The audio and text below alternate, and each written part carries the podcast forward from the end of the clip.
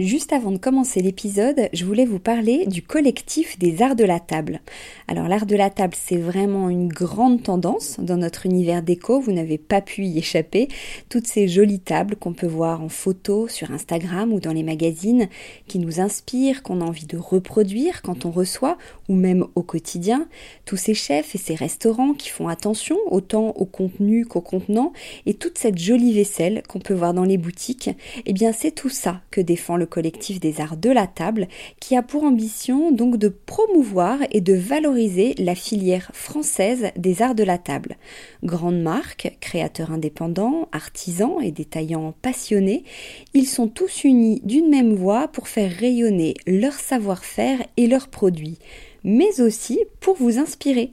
Tous les mois, le collectif des arts de la table vous propose une nouvelle tendance qui vous donne plein d'idées sur les matières, les couleurs et les formes du moment, et bien sûr une sélection de produits de marque française que vous pouvez donc retrouver sur leur site lesartsdelatable.fr ou sur leur compte Instagram lesartsdelatable. Allez, place à l'épisode maintenant.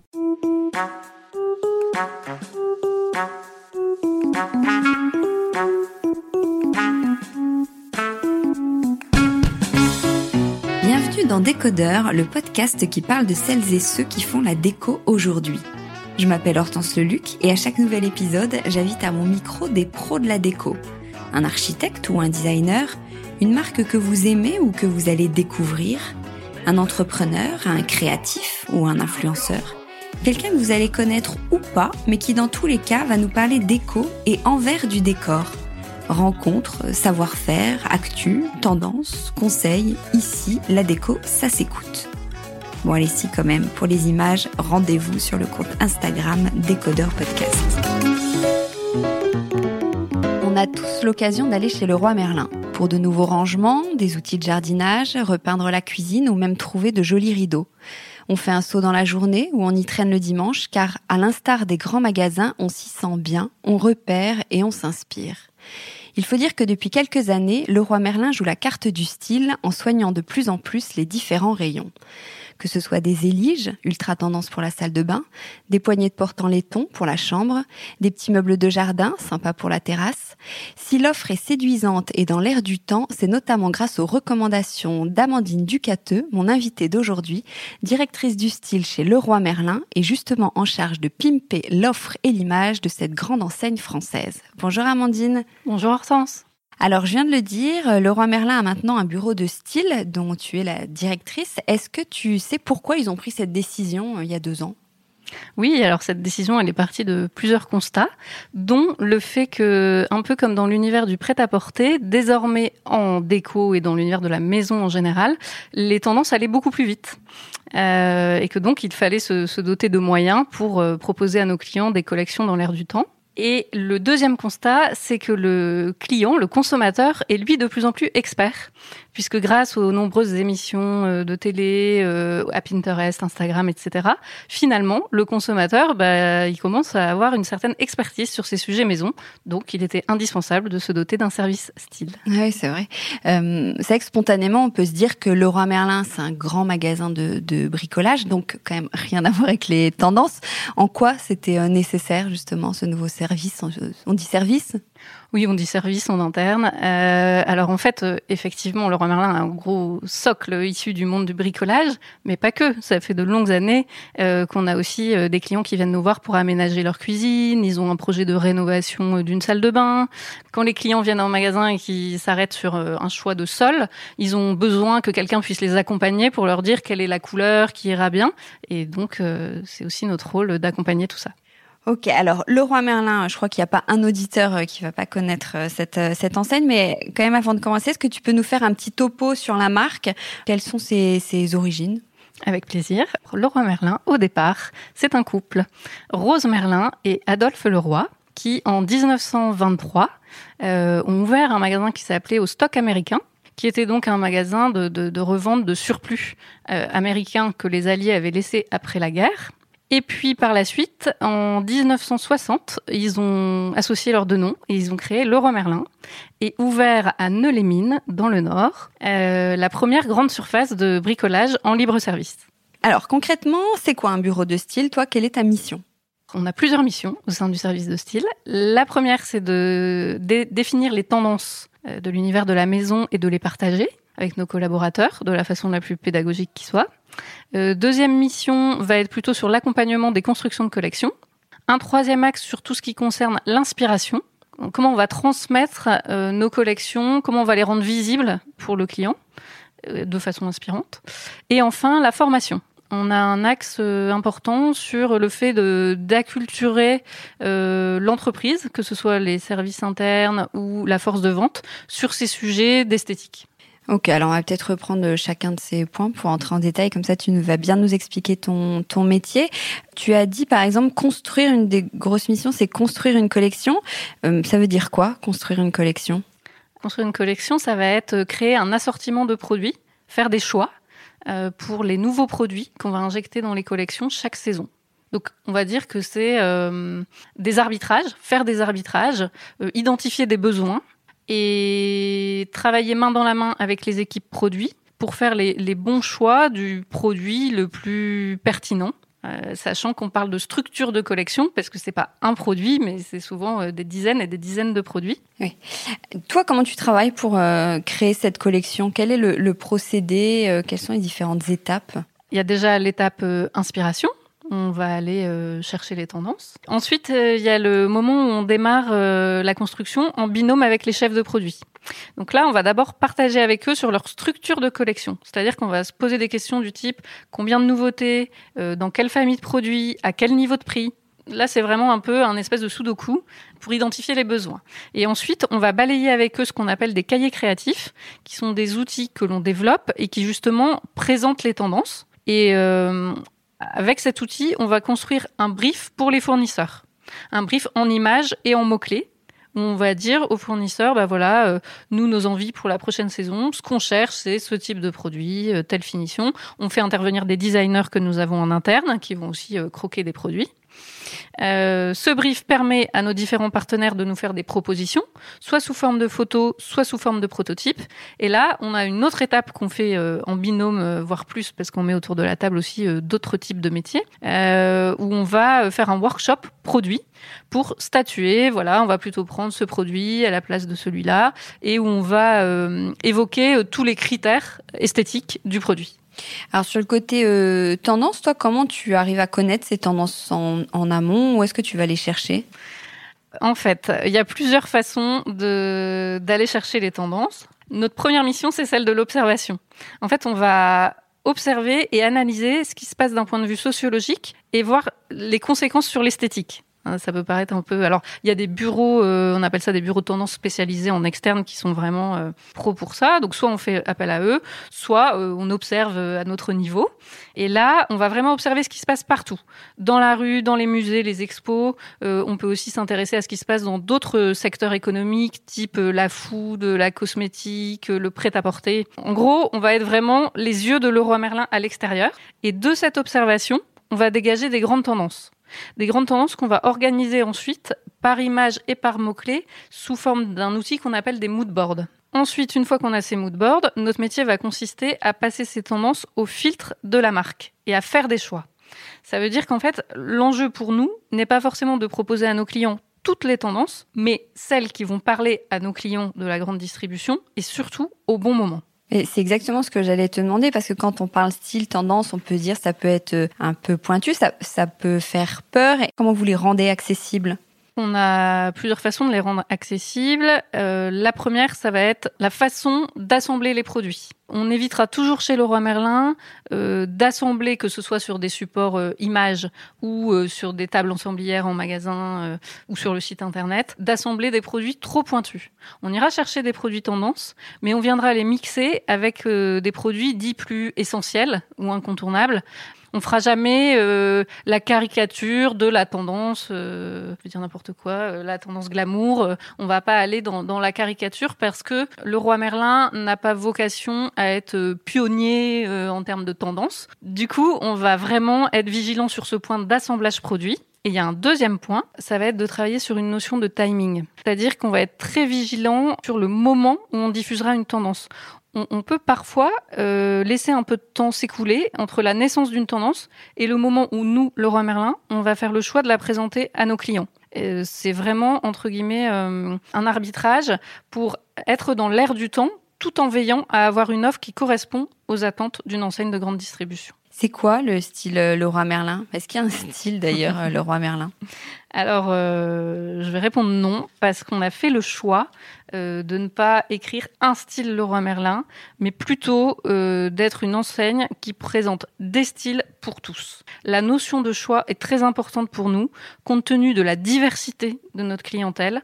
On souhaite vraiment proposer plusieurs styles pour que tout le monde puisse trouver son bonheur chez Leroy Merlin, sachant qu'on impose aucun style. On n'est pas du tout dans le diktat euh, du style du moment.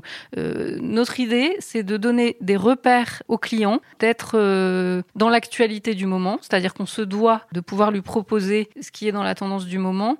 Mais par contre, on laissera jamais de côté des styles qui sont peut-être pas ceux d'aujourd'hui, mais qui peuvent correspondre à plein de gens. Et justement, euh, chaque client, quel que soit son, profil et son budget qui va chez Laura Merlin, trouve des produits qui correspondent à, ses besoins. Comment tu fais, j'imagine que c'est l'un des challenges, tu viens d'en parler, pour réussir ça et pour t'adresser au plus grand nombre? À quel point c'est pris en compte, toi, dans ton travail? On le prend en compte de plusieurs façons. Euh, d'abord, on va utiliser pour construire nos gammes des critères de style. C'est-à-dire qu'on va proposer des produits fashion, je mets le fashion entre guillemets, hein, le produit du moment, mais pas que.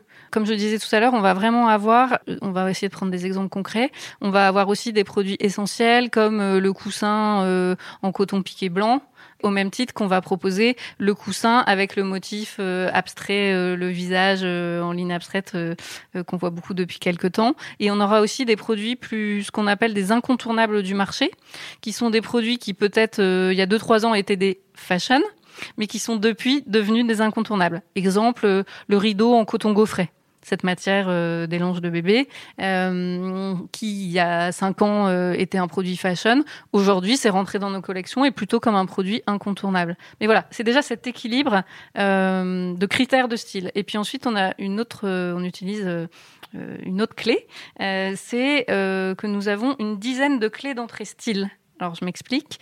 Qu'est-ce que c'est une clé d'entrée style Ça va être par exemple nature, design ou industriel, pour euh, n'en citer que trois, qui nous permettent d'assurer une notion de choix pour tous. Et ben justement, comment on donne du style à un intérieur? Sur quels éléments il faut jouer? Pour donner du style à son intérieur, on peut par exemple jouer sur la couleur des murs, on peut faire des choix de papier peint, choix qui sont souvent euh, assez impliquants, mais finalement assez payants. Ça passe aussi par les sols, ça peut être des choix de parquet, de carrelage ou de tapis. Et bien sûr, les éléments de déco, tels que euh, les textiles avec les coussins, les rideaux. On a aussi tout ce qui est euh, objet de déco. Donc là, on ira plus vers ce qui est miroir, cadre, vase, photophore. Et surtout, très important pour donner du style à sa déco, les luminaires, qui de manière générale sont vraiment euh, euh, des vecteurs forts de style, mais aussi d'ambiance, pour créer une ambiance. Toi, qu'est-ce qui t'inspire au quotidien? Tout. Parce que quand on fait ce genre de métier, on développe, je pense, euh, une hypersensibilité qui fait que aussi bien des grandes choses que des petits riens peuvent nous interpeller ce qui est d'ailleurs parfois insupportable pour l'entourage, parce qu'on a un peu tendance à s'arrêter sur tout. Euh, alors ça peut être une jolie vitrine, ça peut être un motif sur une chemise, mais le motif il peut aussi être sur une tasse, euh, ça peut être la couleur des feuilles lors d'une balade en forêt. Tout, quand on fait ce type de métier, nous inspire. Personnellement, je suis particulièrement sensible aux ambiances d'hôtels et restaurants euh, et à la lumière euh, de manière générale. Comment tu sais si ça va marcher ou pas?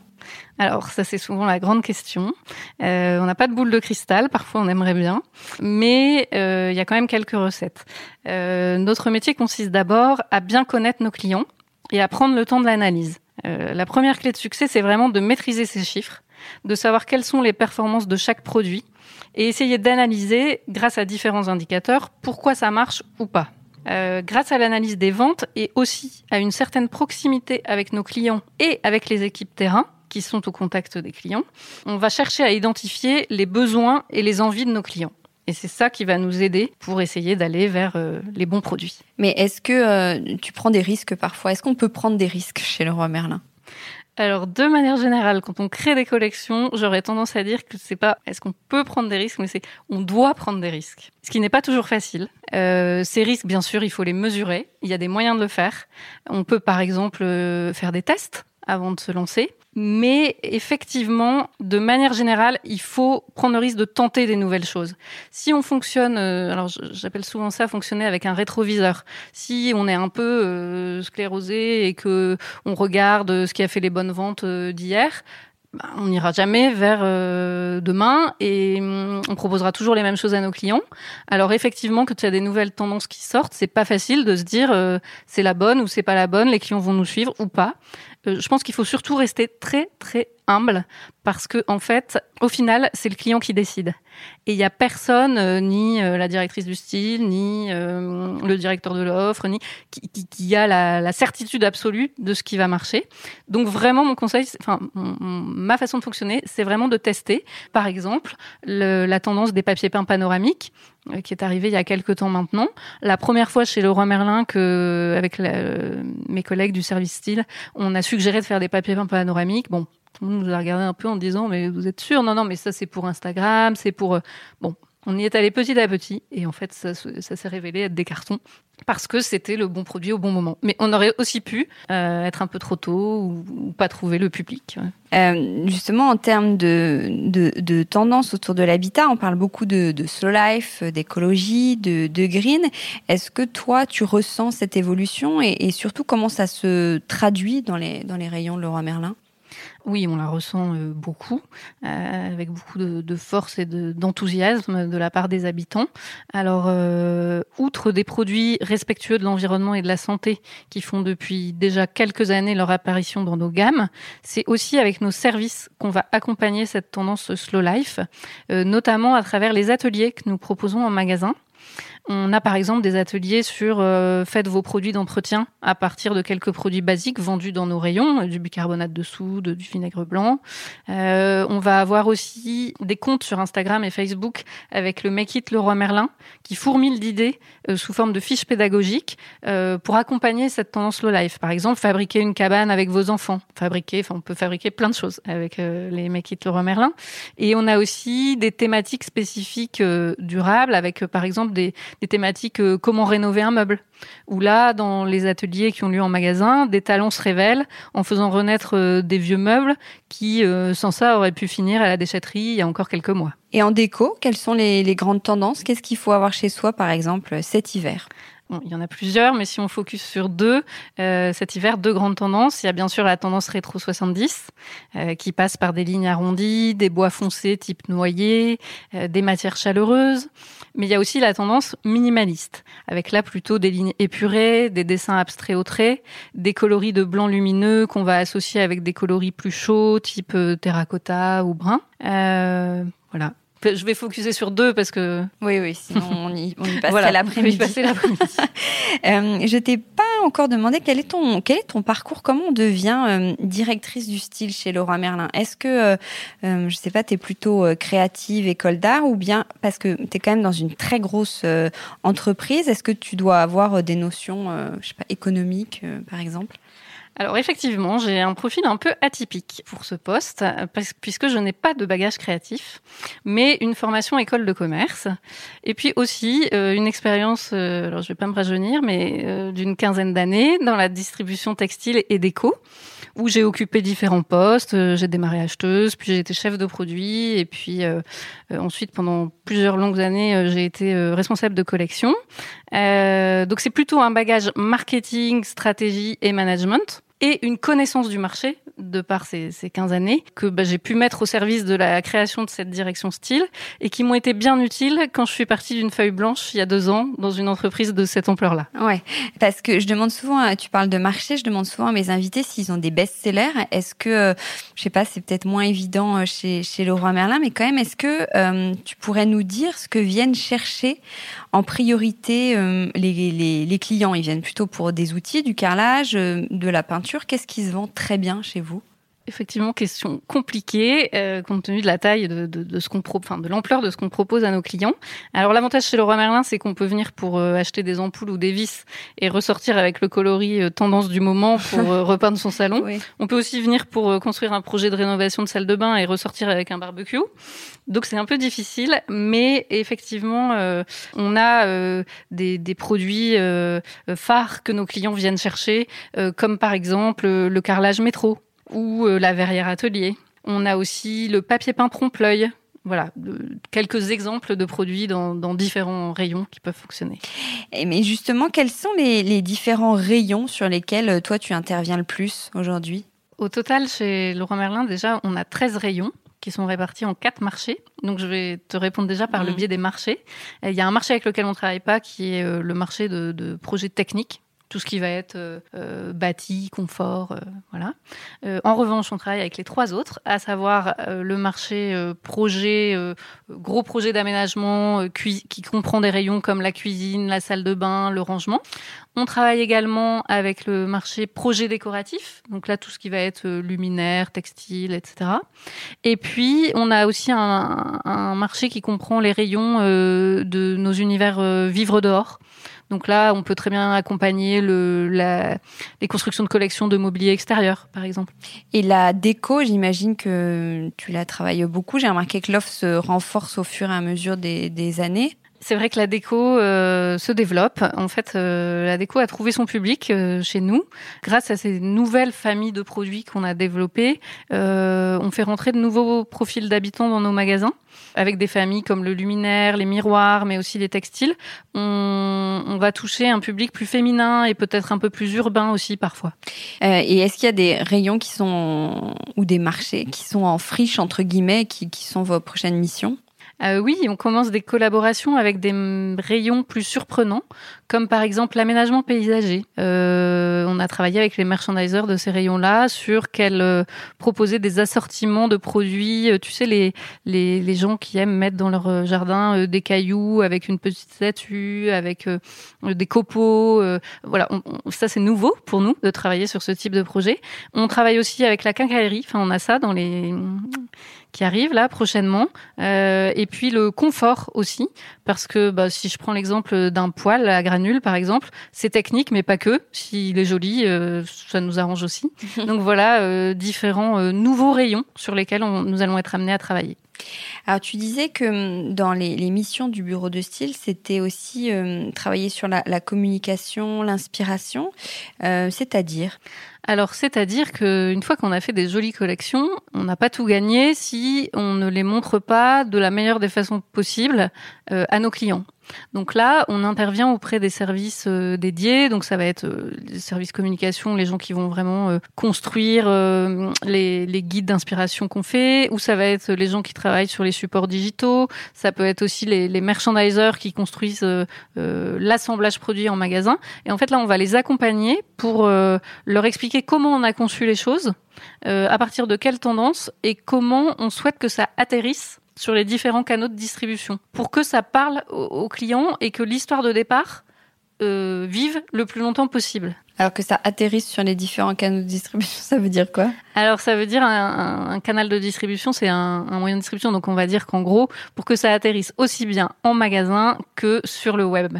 D'accord, ok. Alors, une autre de, des missions du bureau de style, j'ai noté tout à l'heure, tu disais que c'était de la, formation. Comment tu, c'est vrai ça que tu relais, tu présentes ton travail auprès des collaborateurs?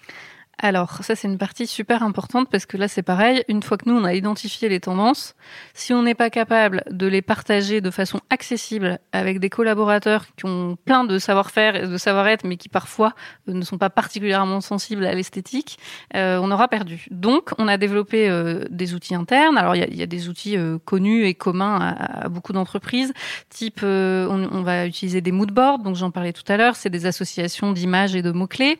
On va parfois utiliser la vidéo qu'on va décoder en expliquant les tendances, euh, de quel contexte ça sort, euh, pourquoi, euh, qu'est-ce que ça comporte, ça repose sur quoi. On essaye toujours de, de citer des références, des références artistiques, des références culturelles, pour que nos collaborateurs puissent, entre guillemets, bah, contextualiser euh, ce qu'on leur présente. Et puis on a on a fait quelque chose aussi de, de, de, d'un peu nouveau. En tout cas pour moi ça l'était. C'est qu'on s'est dit pour euh, rendre euh, ces tendances très accessibles, on va construire des ateliers. Et lors d'un brief tendance, on a fait des ateliers sur les cinq sens. Alors euh, très ludique, mais Leroy Merlin est une société où on se donne le droit de s'amuser aussi de temps en temps. Euh, donc on a fait des, des, ateliers où on a proposé aux collaborateurs, à travers par exemple un blind test, euh, en plongeant la main dans des bocaux, euh, de toucher des matières, de les raccrocher aux tendances qu'on leur avait présentées le matin sous forme de mood board et de vidéos. Alors on les a mis en équipe, évidemment, il y avait un enjeu, il y avait euh, quelque chose à gagner à la fin. Ça créait des interactions au sein des équipes parce que du coup ils devaient échanger, euh, échanger autour de leurs convictions et décider quelle était la bonne réponse. On leur a fait, euh, euh alors ils auraient eu envie de les goûter, mais on leur a pas fait goûter, mais on leur a montré des aliments. Alors on a choisi des beaux petits gâteaux, une plaque de chocolat qu'on avait mis sous cloche et ils devaient pareil raccrocher chaque aliment à un des thèmes présentés le matin. Donc voilà, type d'atelier ludique euh, qu'on a mis en place pour justement euh, euh, toucher les collaborateurs et, et, donner du sens à ces thématiques qui parfois, quand on n'est pas dedans, peuvent sembler un peu perchées, un peu lointaines. On essaye de les rendre accessibles. Mais c'est pour sensibiliser tous les salariés Leroy Merlin ou seulement les chefs de rayon, je sais pas comment on dit euh, là, l'exemple que je cite a été fait auprès euh, plutôt euh, des collaborateurs services centraux. On pourrait très bien imaginer de faire la même chose avec les collaborateurs magasins. Ce sera peut-être une prochaine étape. Pour le moment, on intervient de deux façons. On intervient en amont des créations de collections sous forme de brise tendance, donc comme je l'expliquais, avec les services internes.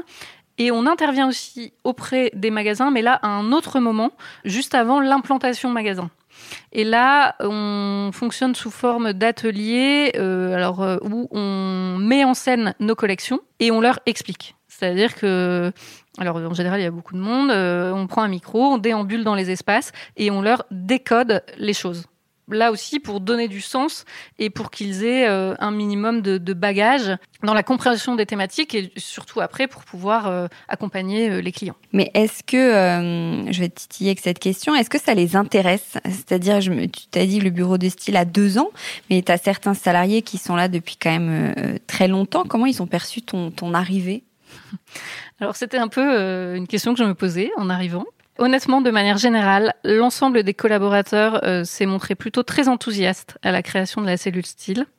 On a vite eu des, promoteurs euh, avec lesquels on a commencé à travailler.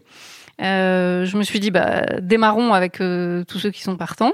Et puis, en fait, les résultats obtenus sur ces marchés ou ces rayons ont permis de convaincre ceux qui auraient peut-être été un petit peu plus réfractaires.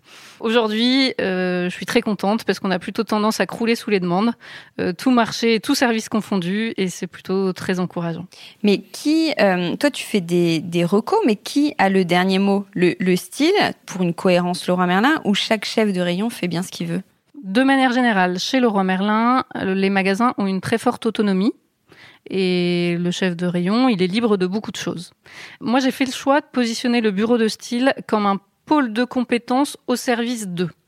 C'est-à-dire que euh, nous sommes à disposition de tous au sein de l'entreprise, mais on n'impose rien à personne. D'abord parce que c'est pas l'état d'esprit de l'entreprise, où euh, la prise d'initiative et l'autonomie de chacun priment, mais aussi parce qu'il a fallu prendre en compte la spécificité de l'entreprise pour avoir euh, passé des années avant dans le monde du prêt-à-porter, honnêtement, créer un service style au sein d'une enseigne dite historiquement de bricolage, ça n'a rien à voir avec euh, créer un, un, service style dans une enseigne de prêt-à-porter. Donc il a vraiment fallu être à l'écoute, trouver le bon mode de communication et savoir proposer sans jamais rien imposer. Euh, deux ans plus tard, je suis convaincue que c'est plutôt une très bonne façon de, de fonctionner et que c'est vraiment l'association des compétences style, certes, mais aussi business, donc euh, par exemple les chefs de produits, et terrain, euh, qui font le succès des collections. Donc euh, c'est en aucun cas le style qui décide tout seul. Mais vous êtes combien au bureau de, au bureau de style? En fait, on est trois et on a des designers répartis au sein de tous les rayons. avec qui toi tu travailles au, quotidien? Quels sont les quels sont les métiers? Alors beaucoup de monde. Euh, on travaille avec les chefs de produits sur la construction de collections. On travaille avec un métier qu'on appelle euh, les merchandisers sur euh, l'atterrissage des collections en magasin.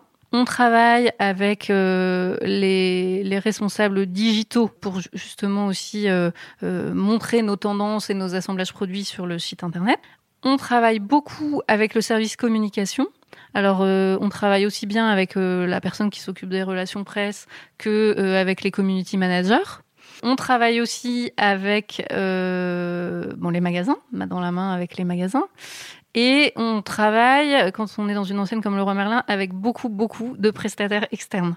Donc on est aussi en contact avec beaucoup de d'agences euh, à l'extérieur, que ce soit agences de communication, de publicité, de, de digital, euh, beaucoup beaucoup d'interlocuteurs. En fait, euh, en arrivant, quand j'ai écrit un peu la, feuille de route du service style et la stratégie, on a posé d'avoir trois personnes dans le bureau de style plus les designers et on a aussi posé de s'entourer euh, d'un pôle d'experts en freelance. Et du coup, j'ai constitué euh, une, enfin c'est pas une équipe puisque c'est pas de l'interne, mais en tout cas on a notre réseau d'experts sur différents sujets. C'est-à-dire que dans ce pôle de freelance, il va y avoir aussi bien des architectes que euh, des paysagistes, des infographistes, plein de types de métiers différents qui, selon le sujet qu'on va adresser, vont être le bon interlocuteur pour travailler main dans la main.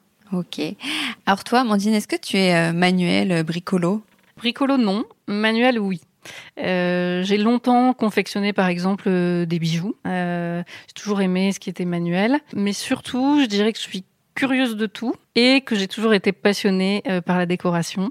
Je pense que la première fois que j'ai été abonnée à Elle Déco, je devais avoir 15 ans. donc voilà, c'est surtout ce côté passionné de déco. Est-ce que c'est un critère de recrutement chez Laura Merlin?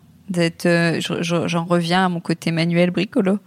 Euh, il me semble que c'est plus un c'est un petit plus on va dire mais c'est pas un critère essentiel en revanche une chose est sûre c'est qu'une fois à l'intérieur de l'entreprise on attrape facilement le virus euh, du projet et du make it, donc euh, un peu bricolo quelque part. En fait, il y a, y a, un tel dynamisme et on baigne tellement dans un univers créatif qu'il y a vraiment de nombreux collaborateurs qui soit mènent des projets de rénovation à titre perso, soit créent de leurs mains des, des réalisations pour leur intérieur. Il y a vraiment comme ça euh, quelque chose qui flotte dans l'air et qui, qui invite à être de plus en plus bricolo. Euh, toi, tu palpes quand même sans cesse les, tendances, les nouveautés. Est-ce que du coup, ça t'incite à, à changer souvent ta déco? Euh, oui et non. Oui, euh, c'est très tentant, mais ça me faisait la même chose quand je travaillais en prêt-à-porter. J'avais envie de renouveler ma carte d'Europe tous les six mois. Bon, là c'est un peu ça, sauf que c'est pas la même implication en termes de budget, euh, de changer euh, voilà son intérieur. Après, pourquoi je dis oui et non? Non parce que euh, ma déco, mon intérieur, c'est aussi et d'abord, je pense, le reflet de ma personnalité elle ne change pas tous les six mois, et aussi parce que j'essaye, en général, j'aime beaucoup euh, être à l'écoute de du lieu. Donc, euh, si c'est une maison, bah, être à l'écoute de la maison ou de l'appartement, et, d'aménager ma déco plus par rapport à voilà à l'âme de la maison, à son histoire, que euh, par rapport à la tendance qui change tous les six mois, peut-être aussi parce que je suis un petit peu trop dedans. Alors des fois j'ai des copines qui viennent chez moi qui me disent mais quoi, comment tu n'as pas euh, le vert du moment euh, sur tes murs? Parce que je suis plutôt fan des, tons doux et, lumineux. Alors des fois ça les surprend, mais en fait je pense que je, je baigne tellement dedans que j'ai besoin de, de, faire une maison qui me ressemble et qui ne ressemble pas aux tendances. Et en parlant des tendances tout à l'heure, tu disais qu'elles étaient celles de, de l'hiver. Toi, qu'est-ce que tu vas acheter, par exemple, euh, comme produit concrètement pour être tendance Qu'est-ce qu'il faut euh, acheter? Alors, je dirais que cet hiver, le petit achat facile qui va qui va donner la touche euh, hiver 2020-2021, ça va être peut-être des coussins en bouclette pour la petite tendance 70, un coussin en bouclette écru, cognac ou peut-être vert sapin, ça, ça fera l'affaire. quelle est la pire erreur d'éco pour toi, ou plutôt la plus grosse faute de goût? Très spontanément, moi je répondrais. Pour moi, la, faute de goût, c'est de, de, plagier la déco de quelqu'un d'autre ou euh, d'imiter une tendance. Je, suis toujours très perturbée quand je rentre dans des intérieurs où je trouve qu'on sent davantage euh, euh, le produit qu'il faut avoir ou la tendance Instagram du moment que l'âme et l'univers de la personne qui y vit. C'est un truc, ça me, ça me chagrine, mais bon voilà, ça existe aussi. Alors, on va terminer avec les questions euh, à Wattmill. Tu parlais tout à l'heure de Neulémine, mhm. qui est une ville euh, à côté de Béthune. Attention, j'ai fait des recherches. Donc, c'était le, berceau des magasins Leroy Merlin. Aujourd'hui, c'est une ville qui est très connue. Est-ce que tu sais pourquoi? Est-ce que ce serait pas parce qu'il y a une piste de ski? Ouais, c'est ça. Exactement. Elle propose une, piste de ski artificielle. Sur les terrils. Voilà. C'est la deuxième plus grande d'Europe. Euh, avoir du style, en langage euh, Jones, c'est avoir le swag ou avoir le seum? Ouh, alors là, colle total. j'ai passé ce stage et ce stade, pardon, et j'ai pas encore de d'ado qui m'aiguille là-dessus. Ah, Joker. Ah, J'appelle un ami. Ouais. Alors avoir du, avoir le swag, c'est avoir le style. Ah. Avoir le seum, c'est euh, quand c'est le blues, c'est la loose. D'accord. Donc le swag, c'est mieux. Voilà. Et euh, toi, tu t'occupes des tendances, euh, mais à la base, Laurent Merlin, c'est quand même un, grand magasin de bricolage. Alors, est-ce qu'il vaut mieux savoir planter un clou, mais ne pas avoir de style, ou avoir un look sympa, mais ne pas savoir changer une ampoule? Qu'est-ce qui est plus bah, important? Honnêtement, euh, pour m'être lancé dans plusieurs projets de rénovation, avec un entourage pas forcément bricoleur, je dirais qu'il vaut mieux savoir planter un clou qu'avoir du style. Et pour tout se dire, j'encourage mes enfants à prendre des cours de bricolage parce que je pense que c'est utile. Super. Bon, merci beaucoup, Amandine. De rien, Hortense, c'était un grand plaisir. À bientôt. Au revoir. Décodeur, c'est terminé pour aujourd'hui. Merci beaucoup d'avoir écouté en entier. Si vous avez aimé, n'oubliez surtout pas de vous abonner à ce podcast pour ne pas rater les prochains épisodes chaque vendredi. Bien sûr, vous pouvez aussi le partager sur euh, Facebook, Twitter ou en story ça permet de le faire connaître à vos proches. Je suis Hortense Leluc et vous pouvez me retrouver sur Instagram via le compte Décodeur Podcast. N'hésitez pas à me suivre pour l'actu déco. Et si jamais vous écoutez cette émission sur iPhone via l'application Apple Podcast, vous pouvez aussi me laisser un commentaire, rubrique classement et avis, c'est juste sous la liste des épisodes. Les 5 étoiles me font toujours très plaisir et surtout, elles permettent de faire connaître Décodeur encore plus largement et de partager l'univers de la déco avec le plus grand nombre. Voilà, merci et à très bientôt alors, ici ou ailleurs.